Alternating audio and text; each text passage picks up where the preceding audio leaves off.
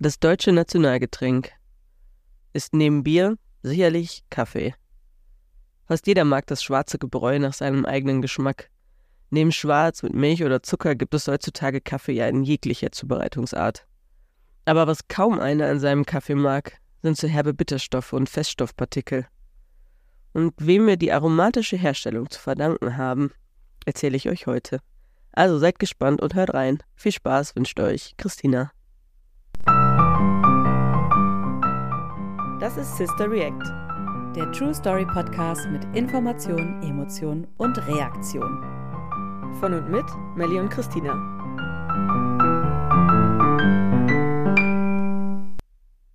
Hallo, liebe Melly. Hallo Christina. Ich möchte dir heute eine Geschichte über das Getränk der Deutschen erzählen. Und wenn ich sage das Getränk, dann meine ich das Getränk, das in Deutschland am meisten getrunken wird. Weißt du, von welchem Getränk die Rede sein könnte? Bier. Obwohl, Bier ist wahrscheinlich nicht das meistgetrunkene Getränk, aber wahrscheinlich das meistgetrunkene alkoholische Getränk. Wasser? Bier, Wasser? Ja, das ist schon gar nicht so schlecht. Also ich nenne dir jetzt mal drei Getränke. Okay. Und du ordnest die Getränke nach deren Verbrauch. Okay. Also es geht wirklich das, um das Getränk, was der Deutsche am meisten trinkt. Oder die Deutsche. Und zwar geht es um Bier, Kaffee oder Mineralwasser. Und bei Mineralwasser nicht verwechseln mit Leitungswasser, es geht wirklich nur um gekauftes Mineralwasser. Ah, Kaffee, das hatte ich nicht im Blick. Okay, wenn ich das jetzt ranken müsste, ich finde es gar nicht so leicht. Mineralwasser. Ich glaube, ich würde Kaffee, Mineralwasser, Bier dann sogar ranken. Also Kaffee nach ganz oben. Ja, wow, sehr gut. Genau Ja? richtig. Ja, Sehr gut. Ich gedacht, Mineralwasser kann ich mir nicht vorstellen.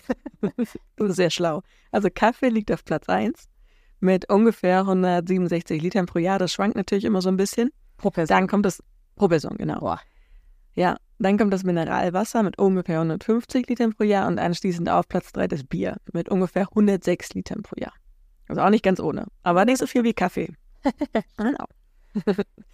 genau, meine Geschichte geht um das schwarze Gold, Kaffee. Ja. Trinkst du Kaffee? Und wenn ja, wie trinkst du deinen Kaffee am liebsten? Ich glaube, du weißt es, ich trinke am liebsten Latte Macchiato. Ich sage immer, wenig Kaffee, viel Milch. Milch mit Kaffeegeschmack. Was macht ein Kaffee für dich richtig schlecht? Also fast ekelhaft. So, wann schüttelt und rüttelt es dich, wenn du eigentlich den Kaffee genießen willst und ihn dann aber fast ausspucken möchtest? Wenn die Milch schlecht ist. Hm, guter Punkt. Ja? Ähm, auch wenn der Kaffee so richtig bitter ist, wobei ich das auch jetzt noch nicht so oft hatte. Und was auch ein bisschen eklig ist, äh, wenn man so, ähm, wie heißt das? Kaffeesatz, der so doll Mhm. drin hat.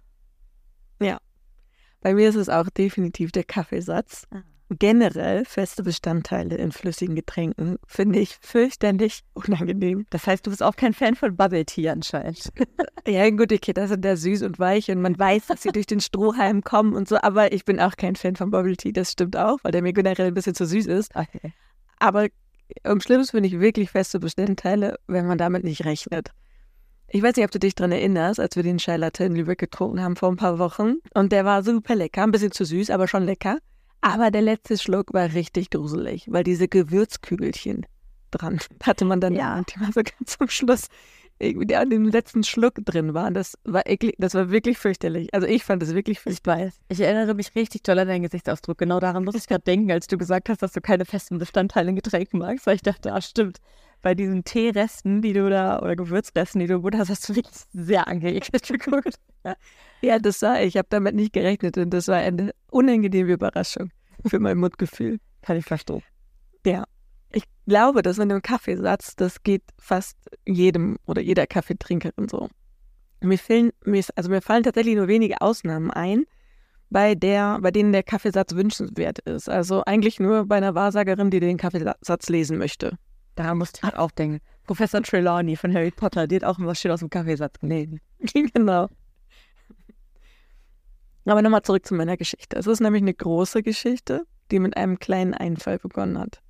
Und zwar wurde 1908 beim Kaiserlichen Patentamt in Berlin, Berlin ein Gebrauchsmuster angemeldet, das in mehrfacher Hinsicht bedeutsam war und es noch ist.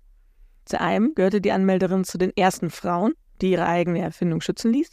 Und zum anderen war diese Erfindung, Erfindung so erfolgreich, dass sie bis heute praktisch in keinem Haushalt fehlt. Und durch diese Erfindung wurde ein Unternehmen begründet, das auch noch bis heute Bestand hat. Und zwar wurde das Patent eingereicht von Amalie Auguste Melita Benz, geborene Liebscher. Sie wurde in Dresden geboren als Tochter eines Buchhändlers und heiratete den Kaufmann Emil Hugo Benz, bekam zwei Söhne und eine Tochter mit ihm, Willi, Horst und Hertha. Sie war in erster Linie Hausfrau, führte den Haushalt und kümmerte sich um ihren Mann und ihre Kinder. Und ich schicke dir jetzt mal ein Foto zu von der guten Frau und würde dich bitten, dass du sie einmal ein bisschen für uns beschreibst. Das mache ich sehr gerne.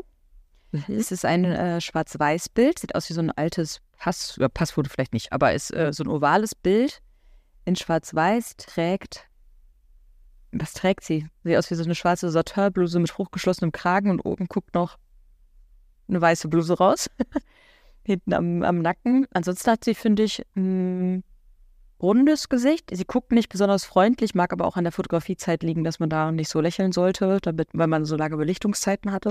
Genau. Ähm, sie schaut nicht in die Kamera, sondern schaut in eine andere Richtung und hat dunkle Haare, die, glaube ich, vermutlich zu irgendeiner Frisur nah am Kopf quasi zusammengebunden, geflochten, wie auch immer sind. Mhm. So sieht die gute Frau aus. Ich habe ihren Namen vergessen. Kannst du den nochmal sagen? Mhm. Amalie Auguste Melita Benz. Okay. Mhm. Ich finde, sie sieht schon ein bisschen mütterlich und gutmütig aus. Ja, Sehr sympathisch. das trifft's. Ja, mütterlich und gutmütig.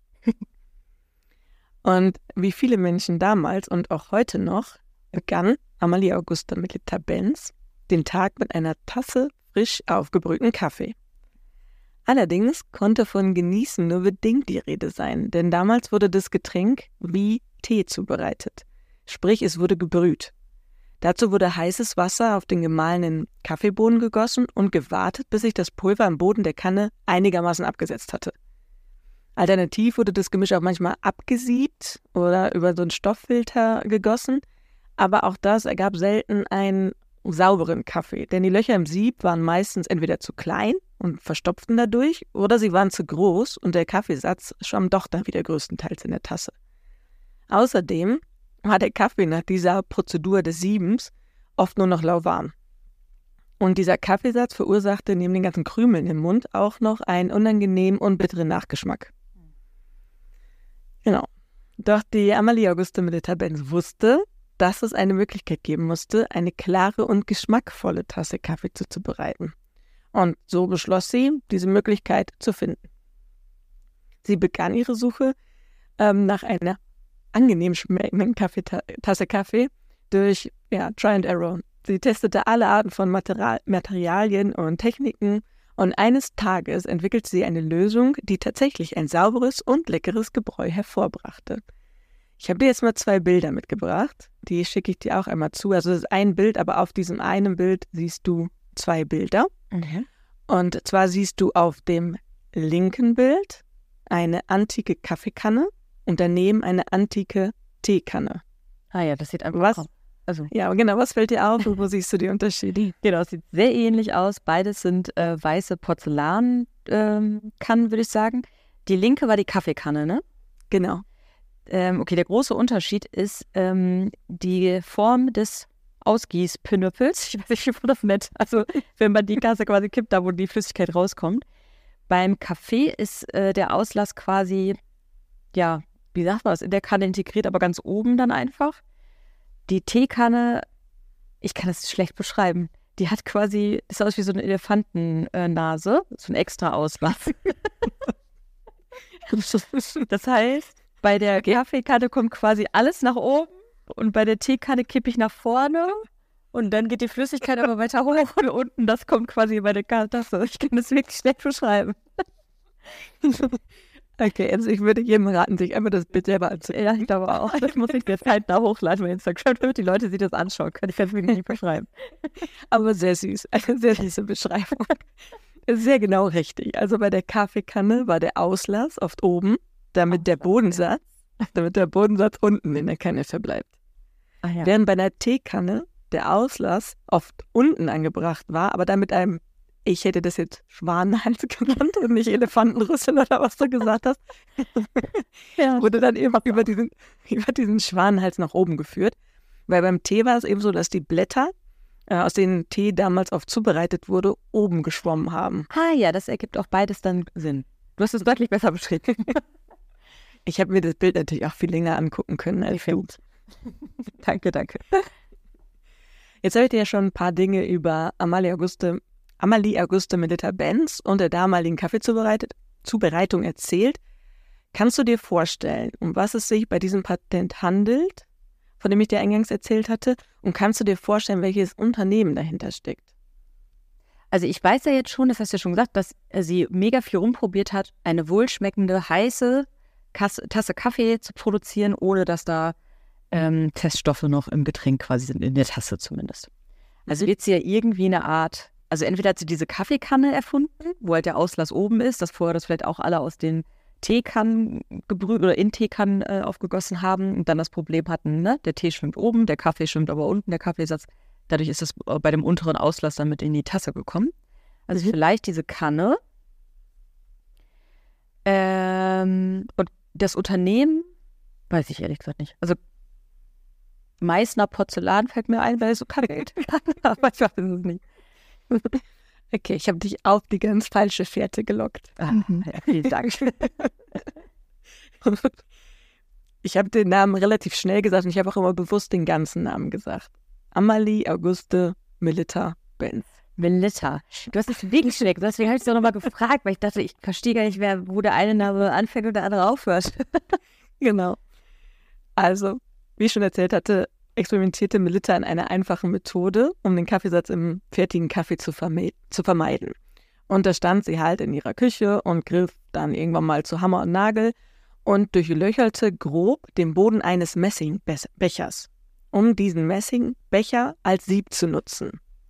Und dann hatte sie die Idee, zusätzlich einen Filter in diesen Messing Messingbecher einzulegen und hat da nach einem geeigneten Material gesucht. Und das fand sie auch, und zwar im Schulheft ihres Sohnes. Sie nahm ein Blatt Löschpapier, schnitt es zu und legte es auf den Boden des Messingbechers. Den Messingbecher stellte sie dann auf eine Kanne, gibt Kaffeepulver in diesen Becher und gießt heißes Wasser drüber. Und schon tropft der Kaffee klar und ohne Satz in die Kanne. Also ein klassischer Kaffeefilter. Genau. genau, dieses Löschpapier half Melissa Benz, ein sauberes, partikelfreies, nicht zu bitteres Gebräu herzustellen. Und du kannst dir vorstellen, sie war super zufrieden mit dem Kaffee, mit dem Geschmack und mit ihrer Erfindung. Und genau wie du gesagt hast, damit war der Kaffeefilter erfunden. Ha. Und mit ihm der Grundstein für das Unternehmen Melita. Melita. Weißt du, was ich witzig finde? Ich hätte nicht gedacht, dass es Löschpapier schon länger gibt als Kaffeefilter. Mhm. Was geht warum? Irgendwie dachte ich, hätte ich gedacht, Löschpapier gibt es doch gar nicht so lange, aber anscheinend doch schon länger. Ja, und es gibt auch immer noch heute, ne? Eine Ja. interessante Sache. Stimmt. Mhm. Melita Benz erkannte schon früh das kommerzielle Potenzial ihrer Erfindung und äh, jetzt musste irgendwie diese Idee an den Mann, die Frau gebracht werden. Das heißt, eine vernünftige Vermarktung des neuen Filters musste her. Mit ihrem Mann gründete sie ein Unternehmen. Der Name des Unternehmens war M. Benz, Marschallstraße 31. Als Sitz des Unternehmens war ein Zimmer in der Dresdner Wohnung der Familie Benz angegeben. Zudem wurde auch ein Startkapital des Unternehmens eingetragen. Rate doch bitte einmal, in welcher Höhe das Startkapital eingetragen wurde. Sag mir doch mal, in welcher Währung das äh, Kapital eingetragen wurde. Wir sind am Anfang des 19. Jahrhunderts, Ja. also 1900 noch was. Also Ähm, 20. Jahrhundert, ja. Ja, sorry, genau. Das check ich immer. Das stimmt, das hatten wir schon mal. Ähm, ja, was gab es? Also es ist vor dem Ersten Weltkrieg. Okay. Ähm, Also es ist die Reichsmark. Ich sag's einfach, ist ja egal. Ne? Ja, du sollst, es ja, du sollst ja einfach nur die Höhe sagen. ja, ich weiß, aber ich finde das so schwer zu sagen. Also es ist ja dann noch anders als heute der Euro wert. Ja. Okay, wenn die aber einfach jetzt so ein kleines Zimmerchen in ihrem Häuschen oder Wohnung da quasi angegeben haben als Sitz, würde ich vermuten, dass das jetzt nicht besonders hoch war. Deswegen sage ich jetzt einfach 100 Reichsmark. Dein Ansatz war sehr gut. Es war nicht besonders hoch. Es waren 72 Reichspfennige. Ach, Betty, ich dachte gar nicht, wir voll nah dran, aber nein, die Währung ist auch nochmal anders. Wow, okay. Ja, die Währung ist die gleiche, aber es ist halt Ja, nicht Mark, genau. genau. Ja. Genau, also ganz. Ich meine, ich, Wie viel Löschpapier kann man dafür kaufen? Jetzt gute Frage. Ich glaube, einige. Einige bestimmt. Ja, Ich habe es verpasst nachzugucken, was es jetzt wert wäre. Es, es wird mehr wert sein, als wir das jetzt schätzen mit 72 Reichspfennigen. Aber es ist doch reichlich wenig oder kommt einem reichlich wenig vor für ein Unternehmen. definitiv. Das Ehepaar erwies sich auch bei der Vermarktung als höchst erfinderisch. Zunächst begann Hugo Benz, die örtlichen Geschäfte abzuklappern und ihre Erfindung vorzustellen, also so das typische Klinkenputzen. Dann führte er den Filter in Schaufenstern einiger Läden. Und das hat es bis dato noch nicht gegeben. Und das sorgte natürlich für Aufsehen. Später übernahmen eigens engagierte Vorführdamen diese Aufgabe. Melitta erfand derweil praktisch den Strukturvertrieb und demonstrierte ihren Filter bei privaten Kaffeekränzchen. Das Verkaufsmodell kennt man heute noch, zum Beispiel bei den guten alten Tupperpartys. Ah, ja, die kenne ich auch noch.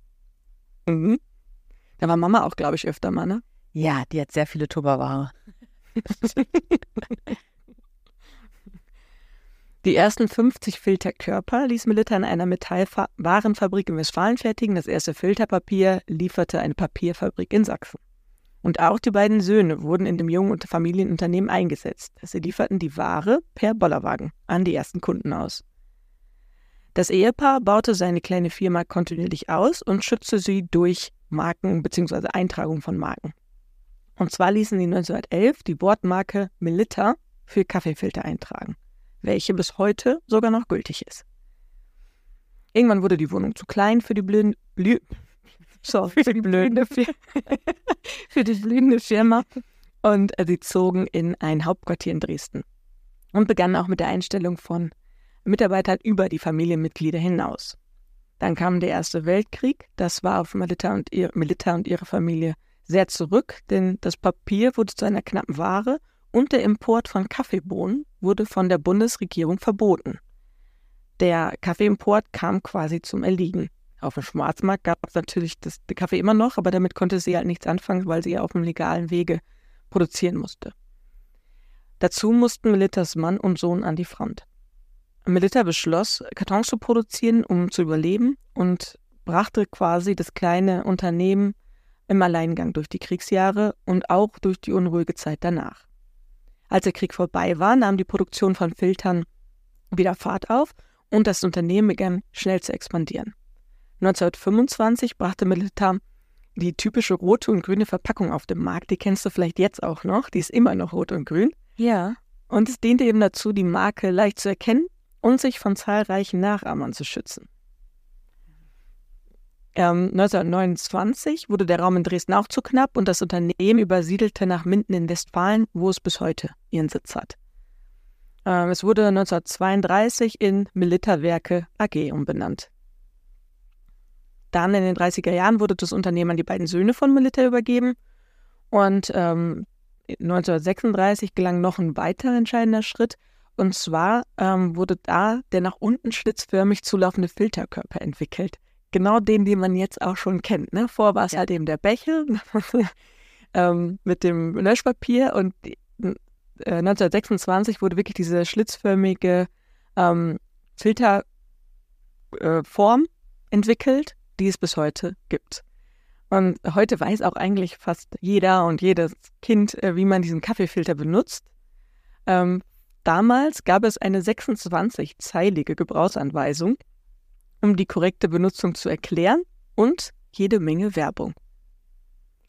Apropos Werbung. Wenn du an Melitta, Melitta und Kaffee und Werbung denkst, was kommt dir da als erstes in den Sinn? Ja, ich habe so einen Jingle im Kopf. Ich bin mir aber ganz unsicher, ob es wirklich Melitta ist. Aber es geht, ich kann Sing doch die mal. Melo Ja, ich kann die Melodie nicht so gut, aber ich weiß den Slogan noch. So irgendwie Melitta macht Kaffee zum Genuss.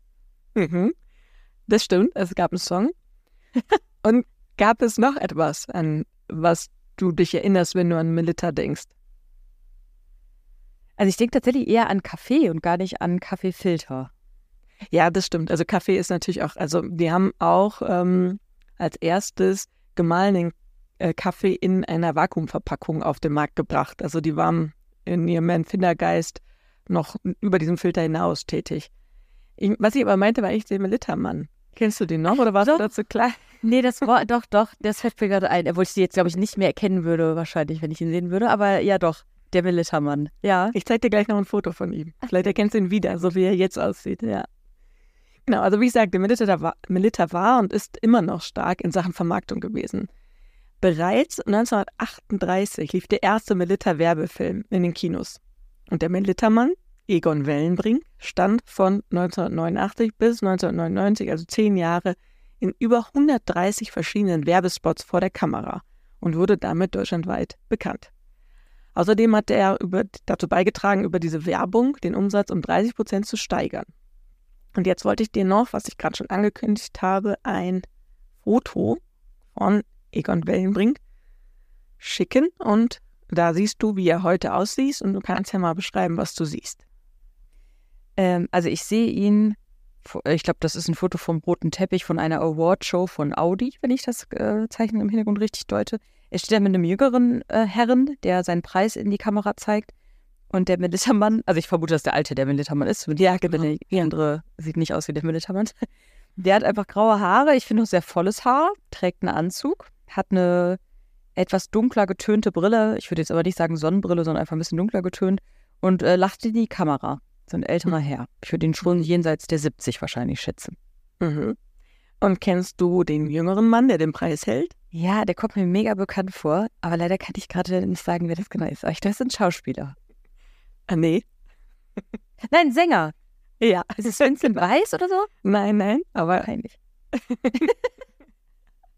ich bin zu alt. Wer ist das? du bist nicht zu alt. Das ist Nico Santos. Nico Santos, okay. Weil Nico Santos ist der Sohn von Egon Wellenbrink. Hä? Deswegen. Heißt der auch gar nicht Santos mit Nachnamen? Nein, die sind, äh, also der Egon Wellenbrink ist mit seiner Familie, ähm, ich glaube, in den, weiß ich gar nicht, ich glaube 1900, was hatte ich gelesen, oder Anfang der 2000er Jahre ähm, nach äh, Spanien ausgewandert. Und so jetzt müsste ich vielleicht ein bisschen aber ich meine, er ist in, war in zweiter oder ist in zweiter Ehe verheiratet und äh, aus dieser Ehe ist, äh, glaube ich, auch der Nico Santos. Und der hat den Nachnamen Santos angenommen, eben weil es spanisch angehaucht war. Ah, okay. Klingt auch ein bisschen cooler als Nico, äh, wie hieß er? Wellenbrink. Genau. Witzig. Mhm. Die äh, Melitta starb 1950 mit 77 Jahren in Holzhausen bei Minden. Und es gibt zu ihrem Gedenken diverse Straßennamen nach ihr genannt. In Techte, Schwäbisch Gmünd, Dresden, überall. Also relativ viele Städte haben Schön, dass du mit Techte angefangen hast, der Dresden das auch dabei ist. Der Techte ist mir so nah, weil wir da nie herkommen. Ja, das stimmt. Da gibt es eben diese Melitta-Benz-Straße oder auch nur eine Melitta-Straße. Aber es, ähm, da wurde sie eben mit Straßennamen geehrt und wurde auch als eine der 100 Dresdner des 20. Jahrhunderts gewählt von einer Tageszeitung. Von der Dresdner Tageszeitung natürlich. Ähm, die, das von Melitta-Benz gegründete Familienunternehmen ist ja bis heute noch bekannt und sehr erfolgreich. Und was ich gerade schon sagte, es ist auch immer noch sehr entwicklungsfreudig. Ähm, Es hat weltweit über 100 Patente angemeldet. Zum Beispiel, was ich sagte, der gemahlene Kaffee in einer Vakuumverpackung. Aber es hat, war auch der erste Anbieter einer elektrischen Kaffeemaschine um 1965 rum. Mhm.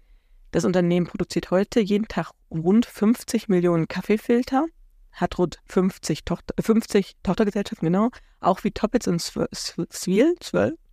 Wusste ich auch nicht, dass die dazu gehört. Nee, wusste Macht einen, macht einen Jahresumsatz in Milliardenhöhe und beschäftigt rund äh, 6000 Mitarbeiter. Mittlerweile wird das von ihrem Urenkel Giro Benz in der vierten Generation geführt. Es gibt noch ein familienfremdes Mitglied, was da auch in der Führung drin sitzt, aber ich fand es trotzdem interessant, dass es immer noch ein Familienunternehmen ist und eben jetzt in der vierten Generation von ihrem Urenkel geführt wird. Ja, stimmt. Das war meine Geschichte zu Melitta und Kaffee. Melissa und Kaffee. Amalia, ich kann den Namen immer noch nicht sagen. August. Amalie Auguste Melitta, Bench geborene Liebscher. Sehr cool.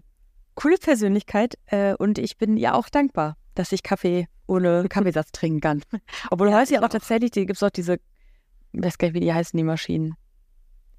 Mit den Pads drin, ne? Oder mit Pads, ja, aber auch. Vollautomaten, die das dann wieder durch, gar nicht mehr durch so einen Löschpapierfilter, sondern durch so einen ähm, Sieb einfach pressen, Siebträgermaschinen und sowas, ne? Ja, ja, ja. Ich meine, es gibt ja auch mittlerweile ähm, Kaffeefilter, die man mehrfach verwenden kann, ne, um Ja. einfach so ein bisschen Müll zu äh, reduzieren, Abfall zu reduzieren. Das, da hat sich ja auch einiges irgendwo getan, aber ähm, trotzdem fand ich das irgendwie ganz interessant. Ja, und vor allen Dingen, wenn du noch so erzählt hast, was die auch noch alles so erfunden haben, also auch die Vakuumverpackung für Kaffee benutzen wir, glaube ich, auch alle, egal wie wir den Kaffee dann zubereiten. Ähm, sehr cool. Vielen Dank für die Geschichte, Christina. Das Sehr hat gerne. Spaß gemacht. Schön. Das freut mich. Dann äh, wünsche ich dir was und ich sage, mach's gut. Mach's gut, ciao. Tschüss. Das war Sister React von und mit Christina und Melli. Wenn euch die Folge gefallen hat, dann lasst gerne eine Bewertung da. Und abonniert den Podcast für weitere spannende Geschichten. Macht's gut!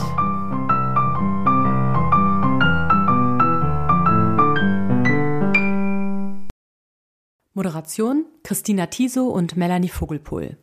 Musik Till Tiso. Produktion Melanie Vogelpohl.